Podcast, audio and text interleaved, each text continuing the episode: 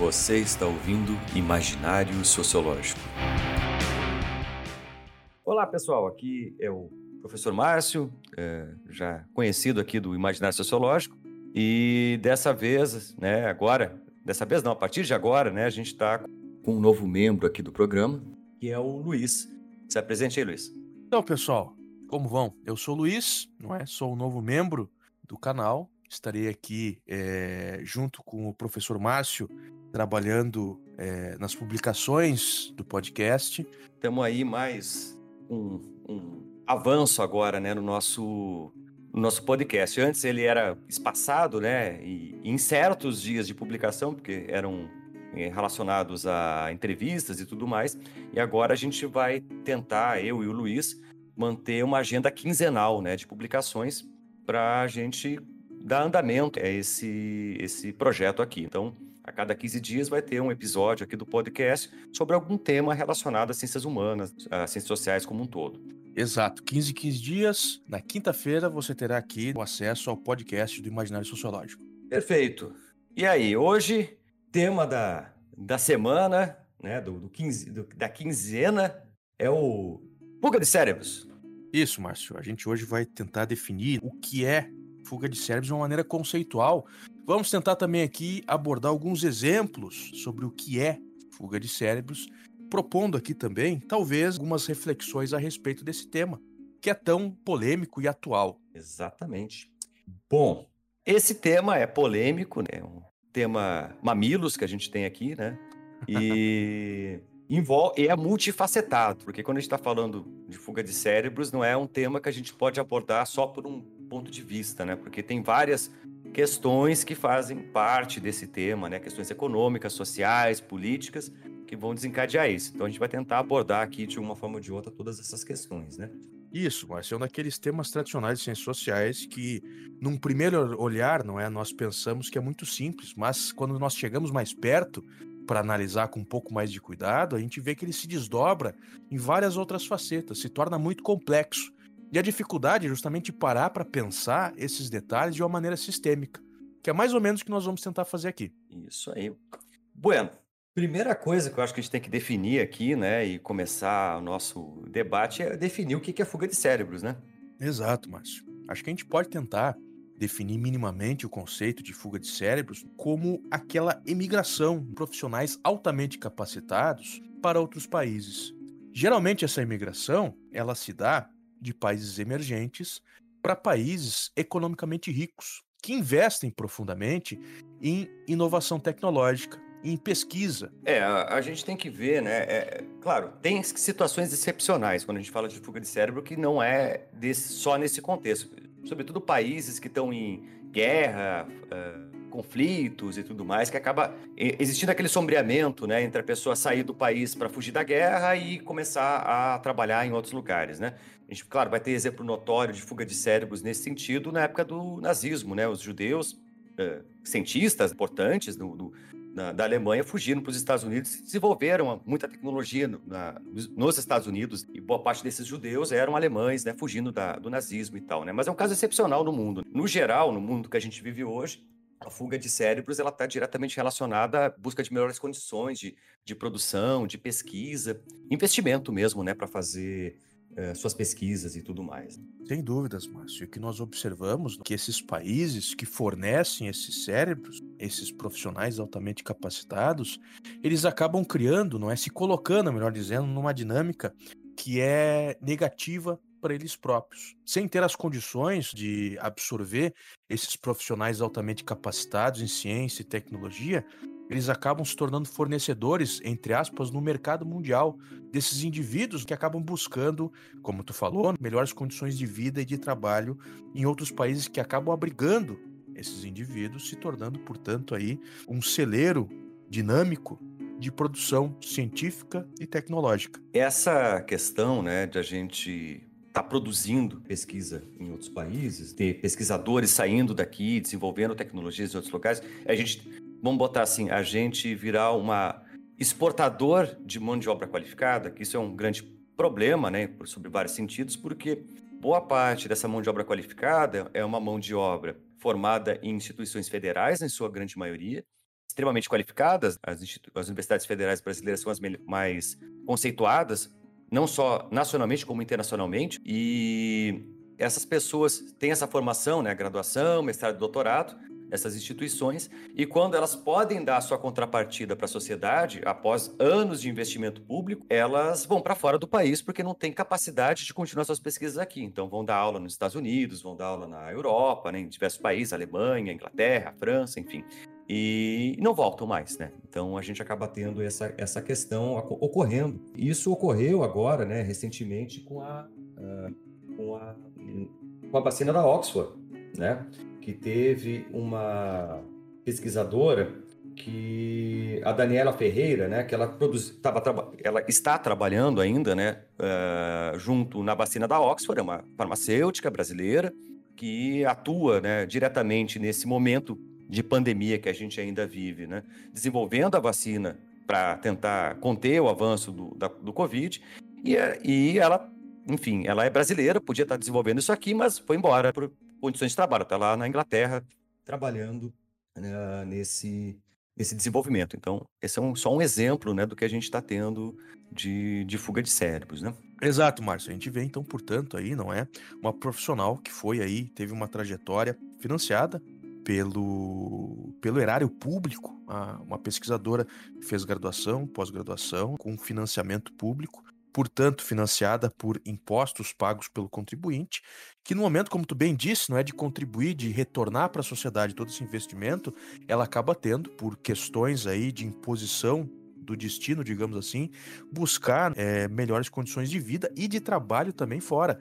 Que aí que está uma questão muito importante. Esses indivíduos é, que vão para fora do país, muitas vezes eles não vão com o intuito simplesmente de ganhar dinheiro, Muitas vezes eles vão justamente no intuito de continuar trabalhando na sua área, depois de anos e anos e anos de tempo investido, trabalhando, pesquisando, se envolvendo nos temas, nas suas determinadas áreas de pesquisa. E esse é um tema importante neste momento, porque a gente está vivendo uma. Nem estão falando de fuga de cérebro, estão falando de diáspora de cérebro já. Tal é o grau, a intensidade de que a fuga de cérebros atingiu no Brasil neste momento. Só para a gente ter uma ideia, Uh, entre dos períodos entre 2015 e 2016, que foi feita uma pesquisa sobre fuga de cérebros, né? A quantidade de pessoas que estavam saindo do Brasil naquele momento. E hoje, né, 2020, 2019, 2020, né, que foi outra pesquisa que foi feita, a gente foi comparar os dados de fuga de cérebro, houve um aumento de 135%. Então, Olha como a gente a gente pode ver, a fuga de cérebro atingiu um patamar assim assustador. A gente está uh, vendo pessoas extremamente qualificadas de todas as áreas de conhecimento indo embora. Então, hoje a gente está assistindo a um, a um, cenário em que várias pessoas que já estavam, inclusive, colocadas dentro do mercado de trabalho, já eram professores de grandes instituições, professores de universidades no Brasil, que acabaram abdicando dos seus postos de trabalho e indo da, virar, se tornar professores em outros países, principalmente Estados Unidos. Os Estados Unidos é um país que tem atraído muitos brasileiros. Certo, Márcio. E quais são as consequências que a gente pode pensar sobre essa fuga de cérebros? O que, que ocorre? Quais são os desdobramentos desse fenômeno que nós conseguimos observar aí nas sociedades contemporâneas? Em especial, não é? Nós estamos preocupando aqui com o Brasil. É, a gente tem que pensar sempre no, na questão de o que essas pessoas poderiam contribuir né, para o Brasil, em, vários sentidos. A, a gente, enquanto economia, a gente tem que analisar a nossa economia em relação à economia global. A nossa economia ela não tem uma característica propriamente dita em agregar valor sobre o produto a partir da, da produção de tecnologia. Né?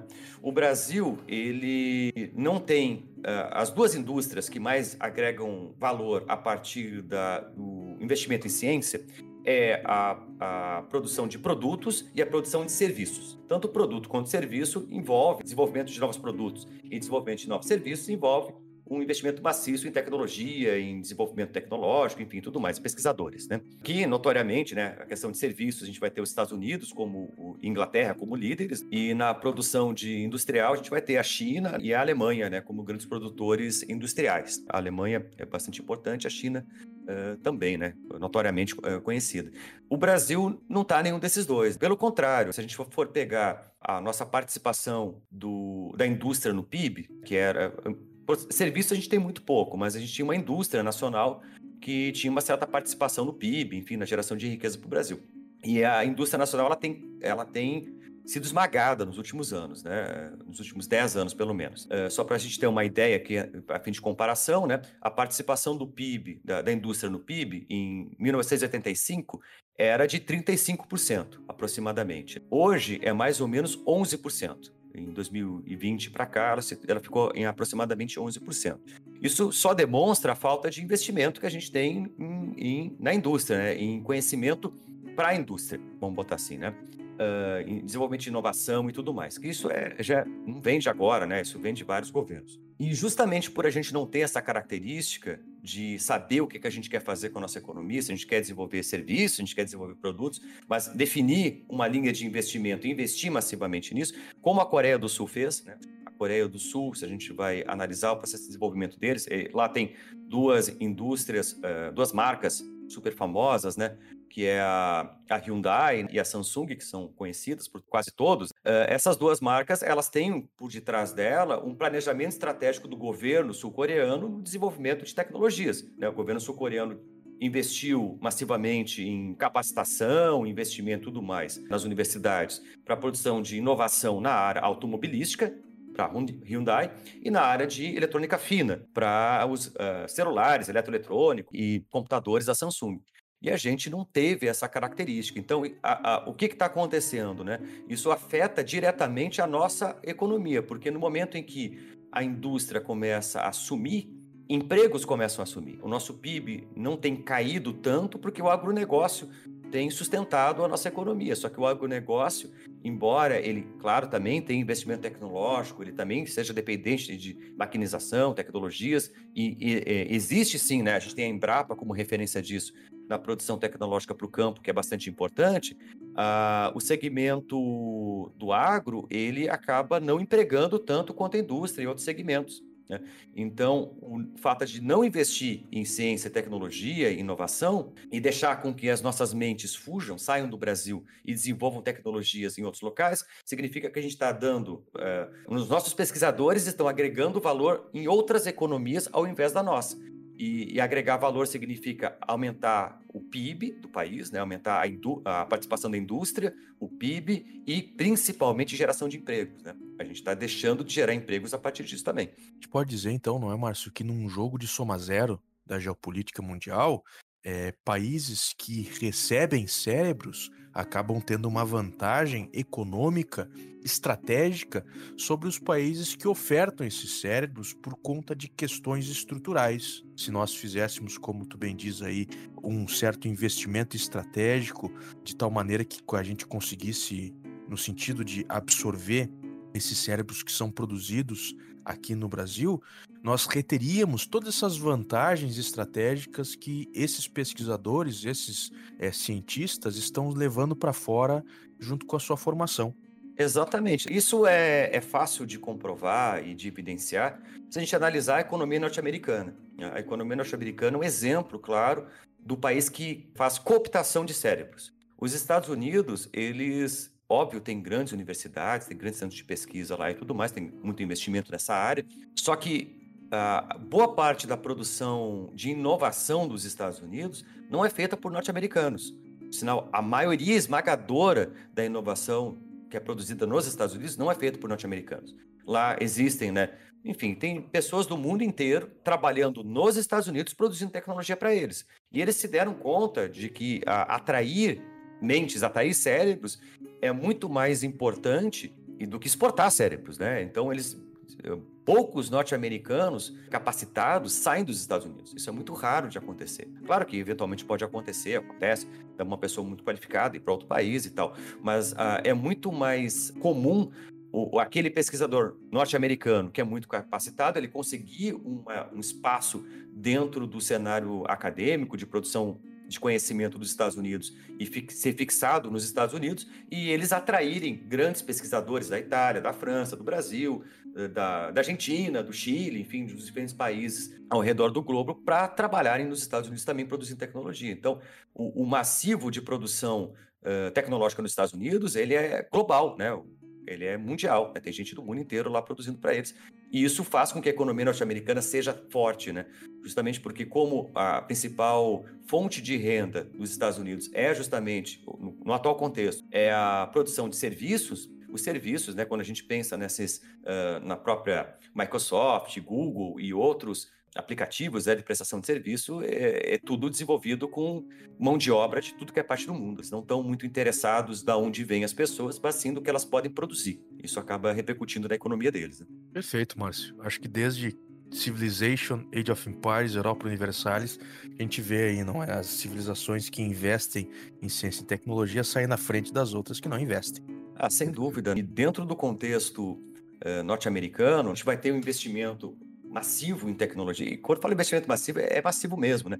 E, e tem um direcionamento estratégico. Como a gente estava, como eu estava comentando antes, Brasil não, não, a gente nunca teve um direcionamento estratégico do que a gente gostaria de produzir no Brasil do ponto de vista científico, de direcionar recursos e tal.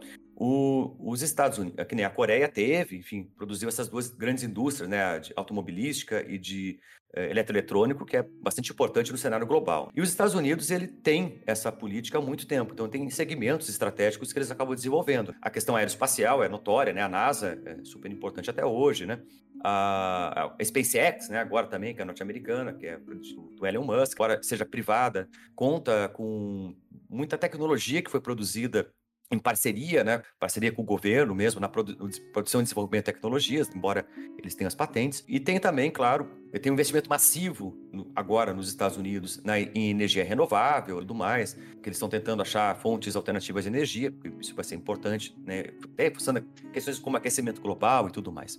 Então, essa, essa visão estratégica faz com que eles tenham grandes aportes de recursos e segmentos estratégicos, e óbvio, um pesquisador, né, como tu bem colocou antes, Luiz, uh, quando o pesquisador quer fazer uma pesquisa, ele não está pensando no salário meramente, ele quer desenvolver a pesquisa, ele quer o pagamento de um pesquisador, muitas vezes está relacionado ao prestígio que ele ganha. O sonho de um grande pesquisador é ganhar um prêmio Nobel da vida, né? E para ganhar um prêmio Nobel, tu tem que ter uma pesquisa volumosa, com muito aporte de recurso e tudo mais. E... Apesar do salário importar bastante, né, Márcio? Não, claro, não vamos dizer que não, não, não vale nada, né? Mas se a gente vai pensar um salário é, de um professor de, do MIT, é, um salário do professor do MIT, titular e tal, gira ao redor de uns 20 mil dólares. É um salário excelente, né? Se a gente vai comparar, vai, vai converter para real, dá 100 mil reais. Mas uh, oh! contexto, é, é um salário e tanto, né? Mas nos Estados Unidos, 20 mil é, dólares é como se fossem 20 mil reais, né? Porque não dá exatamente para converter, porque o, o, preço das coisas lá é um pouco mais alto, né? Mas, de qualquer forma, é um bom salário, um bom salário. Mas a quantidade de recurso que, ele, que um pesquisador gerencia, aí sim é assustador, né? Quando a gente vai falar de um pesquisador do MIT de ponta, é um pesquisador que gerencia na ordem dos milhões de dólares de pesquisa por ano. Então, o pesquisador ter 5, 6 milhões de dólares para gerenciar, para fazer a sua pesquisa, isso é o, o, sonho de consumo de um pesquisador, porque ele consegue fazer a pesquisa que ele quiser. E, e isso pode dar para ele o prestígio que ele quer. Né? Um pesquisador, boa parte dos grandes pesquisadores que eu conheci, né, ao longo do meu, do meu doutorado, eles, no geral, claro, tinham salários confortáveis, né, todos os pesquisadores é, bem estabelecidos, que eles queriam, de fato, não era aumentar o salário, o salário que eles tinham já viviam bem, tinham conforto e tal, o que eles queriam era ganhar um Nobel da vida, né, e para isso o investimento é importante, né, é a, a o prestígio acadêmico, né? Isso é bastante relevante quando a gente pensa na forma de pensar dos grandes pesquisadores, das pessoas que ganham proeminência e que acabam ocupando esses postos, saindo do Brasil, indo para os Estados Unidos e para esses outros lugares. Eles querem ganhar destaque na sua área, né? Mais que qualquer outra coisa. E quando a gente olha o cenário brasileiro de restrição de verbas, de corte de recursos, de corte de bolsas, de, de arroxo, né? Tanto salarial quanto na verba de pesquisa, isso é, dificulta muito esse, é, essa perspectiva de olhar o Brasil, olhar o horizonte próximo de pesquisa no Brasil com otimismo. Uh, muitos pesquisadores acabam saindo porque não vem alternativa para continuar fazendo o que estão fazendo, a não ser sair do Brasil, né? Sem dúvidas. Eu acho que tem um ponto aí também interessante da gente abordar, Márcio, é que se tem muitas vezes uma certa ilusão a respeito da relação público-privado é, nessa dinâmica de inovação tecnológica e investimento em pesquisa. Eu acho que tu pode abordar isso com muito mais propriedade, mas eu acho que é uma coisa que a gente pode racionar do seguinte sentido, no seguinte, é, é, na seguinte, no seguinte encaminhamento. Investimento em ciência e tecnologia muitas vezes é um investimento incerto, um investimento que muitas vezes a iniciativa privada não está disposta a fazer. Já se nós formos comparar, não é, com o investimento público, pensando numa coisa que, é, por exemplo, Roberto Campos pensava, falava no Brasil, essa visão telescópica do Estado brasileiro e que pode ser aí é, transmitida, interpretada também no contexto dos demais é, estados, essa visão telescópica que o Estado possui, justamente dá para ele as armas, as ferramentas, não é, de fazer esses investimentos aí a longo prazo, esses investimentos que são tão necessários para a inovação e para pesquisa. Não, exatamente, né? É, é uma ilusão achar que o setor privado é que faz pesquisa. Tem um livro chamado O Estado Empreendedor, né? Que é o livro. E essa pesquisadora, ela, ela vai mostrar, por exemplo, como o smartphone foi, é, que é, foi montado pela Apple. Ele deriva de, de várias tecnologias que já existiam e foram financiadas com verba pública. Então, por exemplo, as telas touchscreen foram feitas uh, por, com verba pública para a NASA, para viagem espacial, os microprocessadores também, que era para acoplar em, em, sensores e tal, para botar em naqueles robozinhos que vão para fora do espaço. Então, muitas das tecnologias que viabilizaram o smartphone, elas eram públicas. E o, o que o, o, Steve Jobs fez lá com o pessoal da Apple foi juntar essas tecnologias que eram tinham finalidades diferentes, por óbvio, né? Ele deu outra finalidade para ela e juntou, agregou essas tecnologias, fez uma interconexão entre elas que permitiu o surgimento do smartphone. E a maioria das tecnologias modernas é assim, né? Elas não surgem do nada, não é 100% com verba uh, privada, uh, porque o, a, a questão do risco de investimento em tecnologia é, é, muito complicado. Tem um, um, autor que eu trabalhei ao longo do meu doutorado, que é o, o Haro von Lentz, ele trabalha com a questão de expectativa uh, em relação à produção, como elas se sustentam em, justamente nesse, nesse universo incerto, se a tecnologia vai dar certo, não vai dar certo e tal. E ele vai trazer que, por exemplo, botar no, no universo dos fármacos, por exemplo, um fármaco que resolva algum problema que mercadologicamente vai dar muito dinheiro, como, por exemplo, calvície, tá? Se eu criar uma Opa. pílula, é, aí eu, aí na área, né? Nós dois aí, né, Márcio? Tu é, ainda tá... Eu, eu, eu tô tá a caminho. eu já entreguei os pontos. É, eu tô a caminho. Eu tô, é o meu futuro amanhã, né? Olha aí, mas vamos lá, assunto sensível. Por exemplo, calvície é um assunto que mercadologicamente tem muita mercado, né? Tem muita gente que tem, se incomoda por ser calvo e tal. Então, por exemplo, se eu tenho um, uma equipe de farmacêuticos que tem um remédio que promete que vai resolver o problema da calvície, por alguma fórmula que seja, a tendência é que o, o investimento privado se mantenha naquela tecnologia, no desenvolvimento dela, porque o retorno é muito grande. Porque a pessoa sabe que se aquilo lá dá certo, ela vai ganhar bilhões e bilhões de dólares vendendo aquilo para o mundo inteiro. Agora, tecnologias que são um pouco mais, que tem, são mais nichadas, né, mas que ainda são relevantes, elas têm uma dificuldade em ser desenvolvidas, né? Então, uh, e sobretudo se, se, não tem a aceitabilidade. Exemplo, né? essa ideia do smartphone. O smartphone foi um tiro cego. Mas ele foi um tiro cego, como comentei, baseado em tecnologias que já existiam. Então, a perda da, da, da Apple, se o smartphone não, não desse errado, não ia ser tão significativa a, a, se ela tivesse que desenvolver tudo do zero. Porque para desenvolver tudo do zero, toda aquela tecnologia, ela ia gastar bilhões e bilhões de dólares para desenvolver cada um dos componentes que permitiu o surgimento do smartphone. Eles não fizeram isso. E anos né? de investimento também, não é, Marcos? Sim, ali tem, tem décadas de investimento para produzir aquilo. Né? A, a, tela uh, LED de touchscreen é uma tecnologia que tem, tem 20 e poucos anos. Ela não surgiu com o primeiro iPhone. Ela já existia. Ela começou a ser desenvolvida muito tempo atrás. Né? Então, é, é, é, isso que a gente tem que se atentar, né? Quando a gente fala de desenvolvimento tecnológico, é um treco que leva muito tempo e é massivamente com dinheiro público. Isso, isso é assim. Nos Estados Unidos é assim. A maior parte do investimento tecnológico, desenvolvimento de novas tecnologias é pública, sobretudo, uh, claro, tem alguns segmentos que acabam desenvolvendo mais, né? Por exemplo, o investimento em desenvolvimento de novas tecnologias ligadas à questão da defesa é altíssimo nos Estados Unidos. Só que é tudo, é tudo tecnologia sigilosa, secreta, né? Mas tem bastante dinheiro nisso.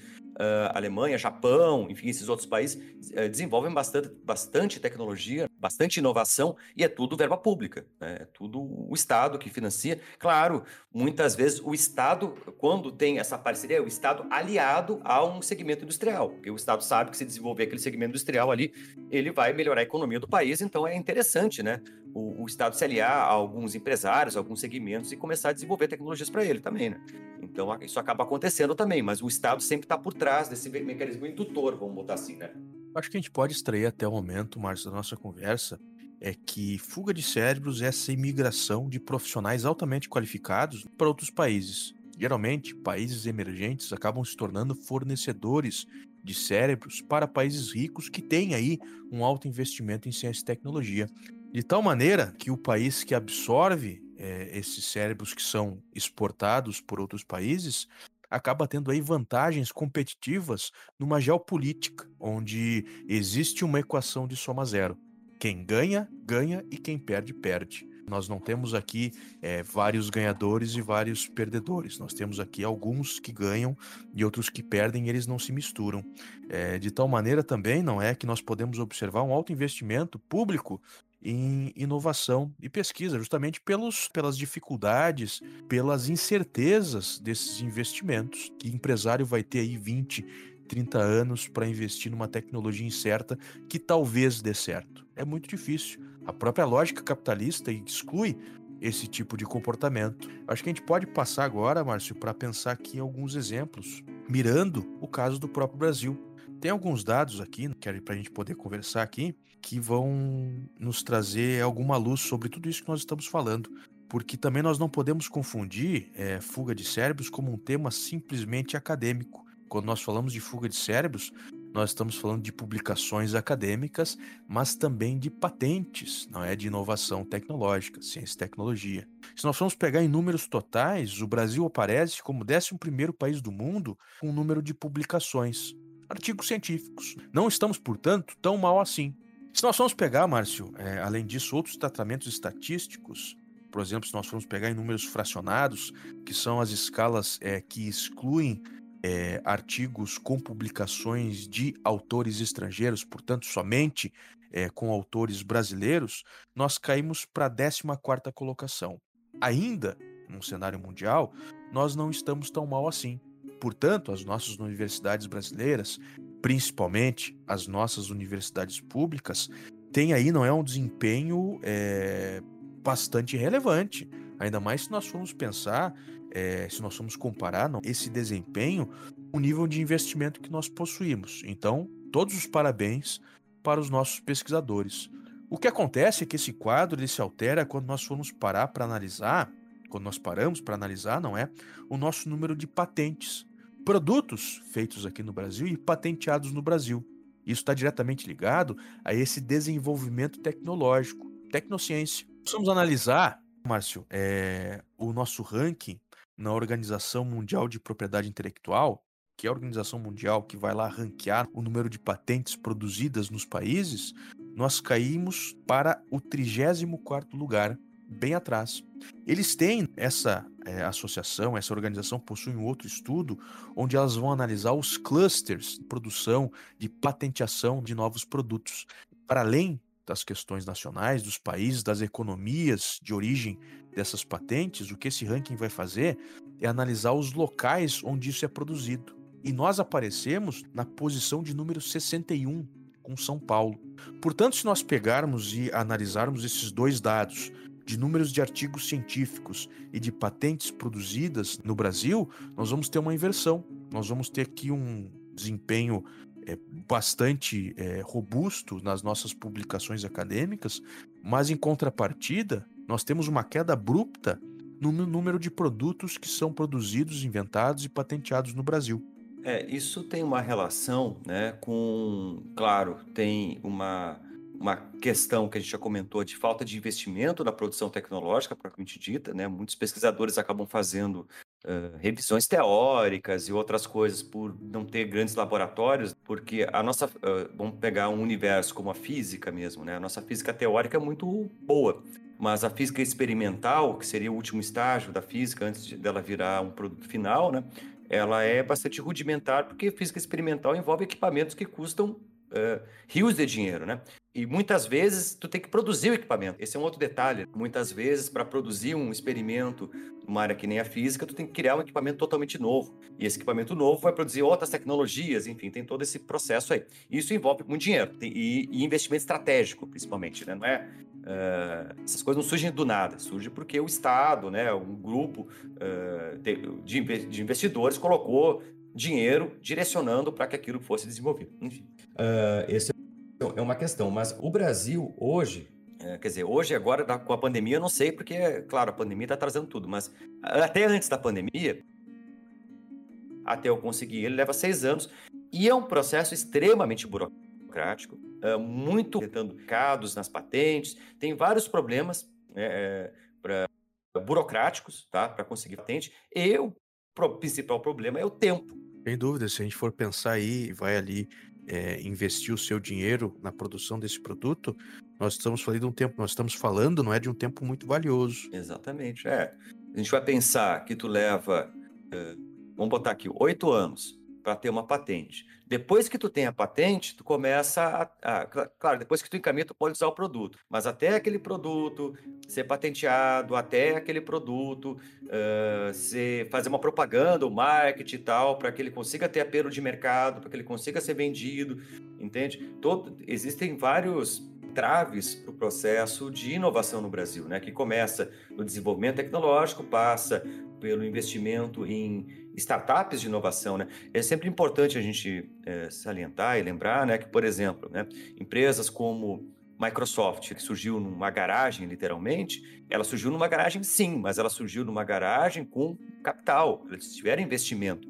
Eles não saíram do nada, assim, e montaram a Microsoft. Teve investimento, e era um investimento privado, mas que só existiu por causa de uma lei que existe nos Estados Unidos de inovação, que é uma lei que faz abatimento de imposto de renda e tal, para investidores que querem investir em jovens, que geram, eh, geram inovação e tudo mais. Isso permitiu com que a Microsoft surgisse, a Apple também foi esse, foi esse tipo de situação, né? E viraram o que viraram, né? São, uh, o Bill Gates é um dos homens mais ricos do mundo hoje, né?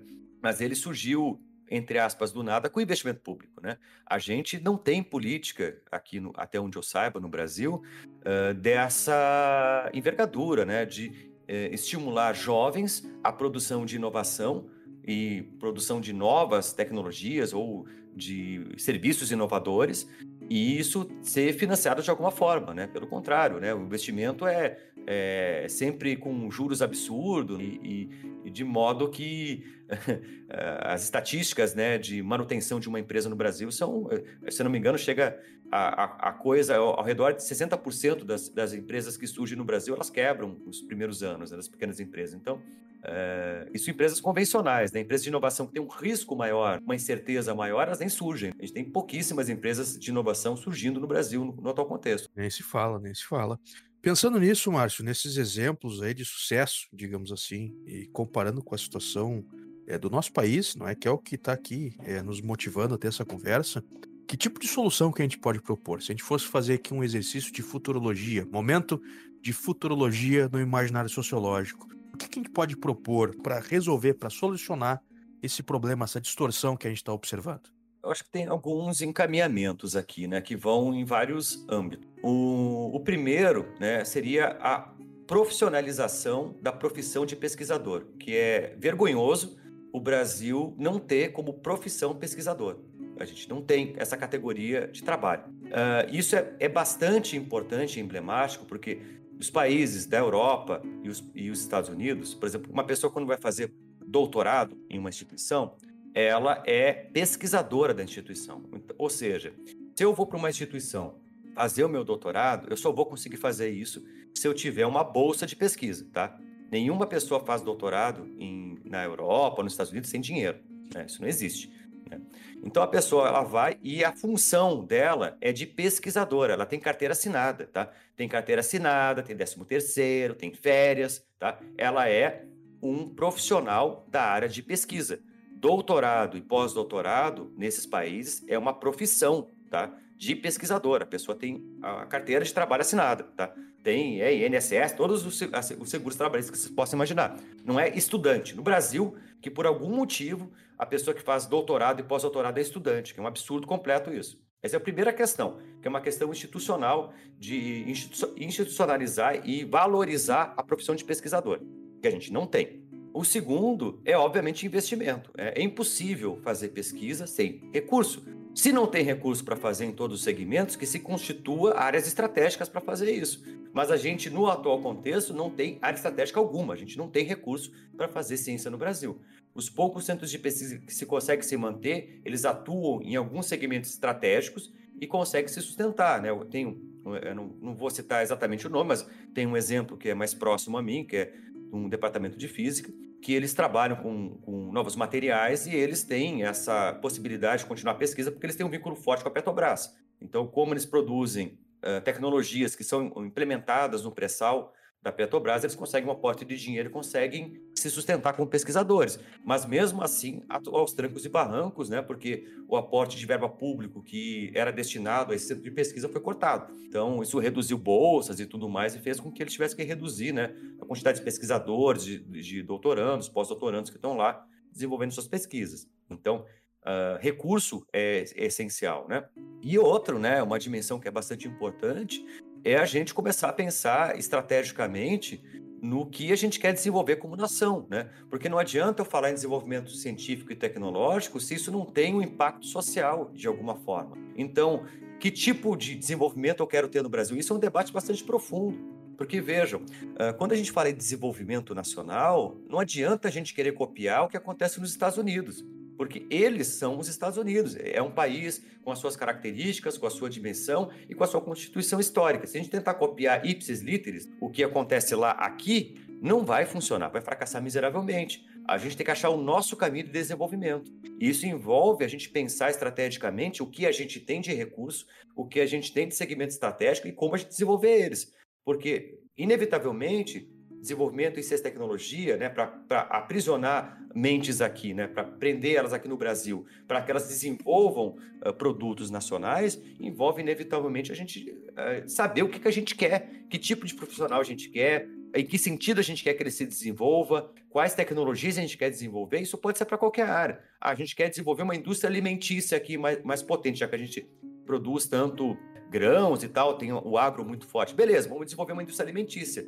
Vamos investir nisso. Vamos criar tecnologias novas, criar produtos alimentícios novos, beleza, vamos criar toda uma cadeia de produção disso. Mas uma decisão estratégica. E como tu bem mencionou antes, Luiz, quem tem capacidade de fazer isso não é o mercado, é o Estado. Porque o Estado consegue olhar de cima toda a economia, né, a situação macroeconômica, o sentido, porque ele tem acesso à grande questão do Estado poder fazer isso, porque ele tem informação, né, ele sabe quanto está sendo produzido, quem está produzindo, como está produzindo, a situação, quem tem condições de saber a situação do país e, e, nos seus diferentes segmentos econômicos é o Estado. E o Estado consegue olhar para isso e consegue criar mecanismos de, de desenvolvimento, seja esse caminho direto, né, através do fomento direto nas universidades e tal, a essas tecnologias, seja através de investimento indireto, fomentando recurso, né, a iniciativa privada para desenvolver, né.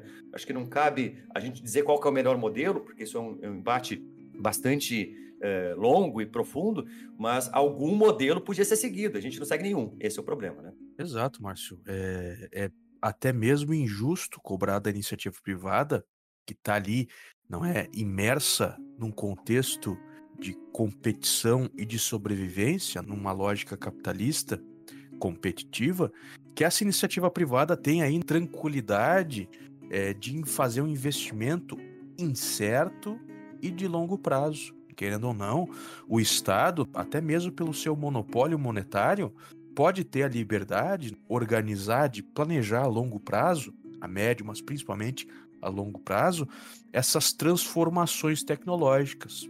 Eu acho que a gente pode pensar que a grande solução, portanto, acaba sendo uma obviedade, um maior investimento e um maior planejamento nessas áreas tão sensíveis aí que nós estamos falando até o momento.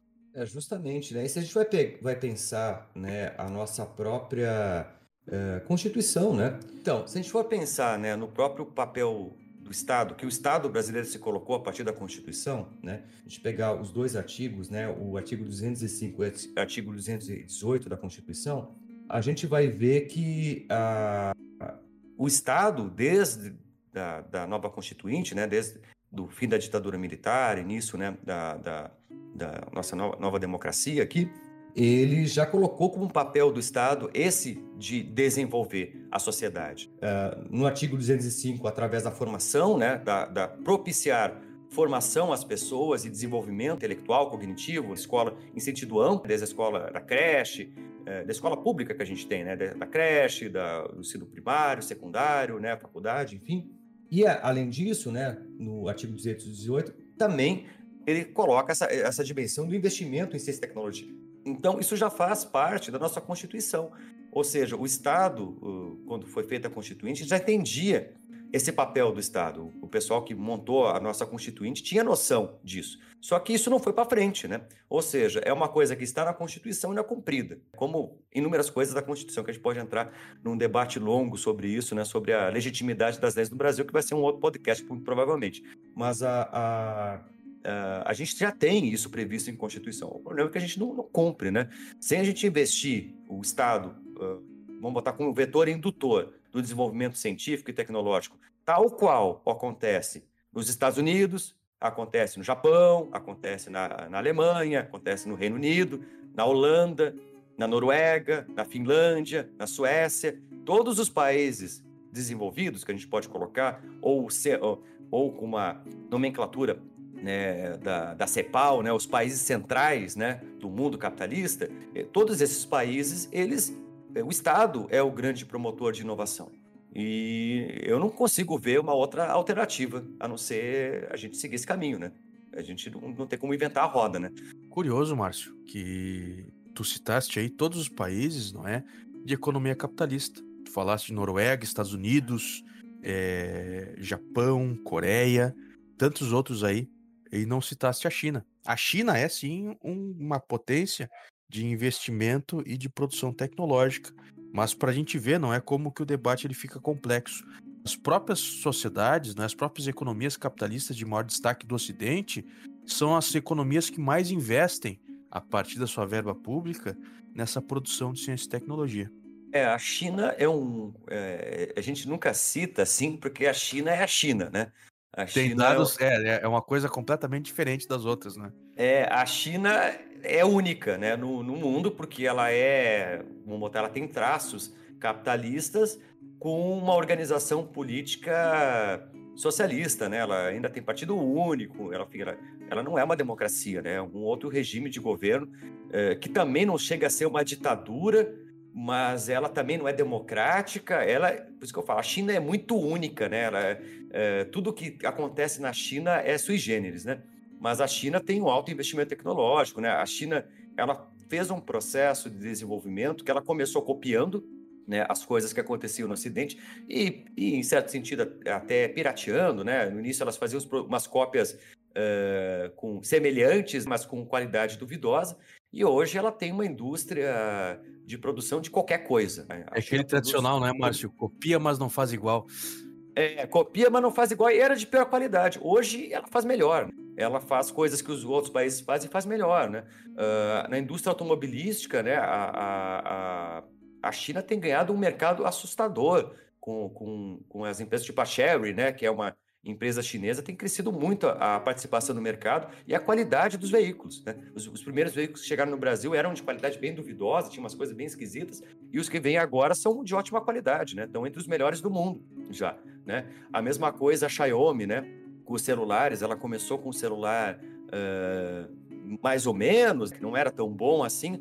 Hoje eles têm tecnologia que só eles têm. Tem uma tecnologia de foto em 3D que é só eles que têm. Não, não tem outra empresa do mundo que tenha a tecnologia deles, de lentes e tal.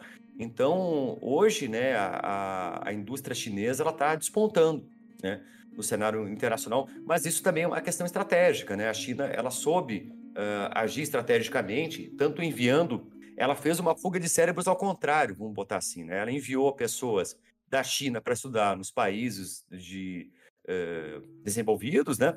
Estados Unidos e diferentes países da Europa. Só que essas pessoas voltam para a China e seguem trabalhando na China e ganham bem, têm um bom posto de trabalho e tudo mais, e seguem desenvolvendo tecnologias para o Estado chinês, né? Então, é, até porque as empresas na China todas têm participação do Estado, né? Isso é uma característica importante de ser dita, né?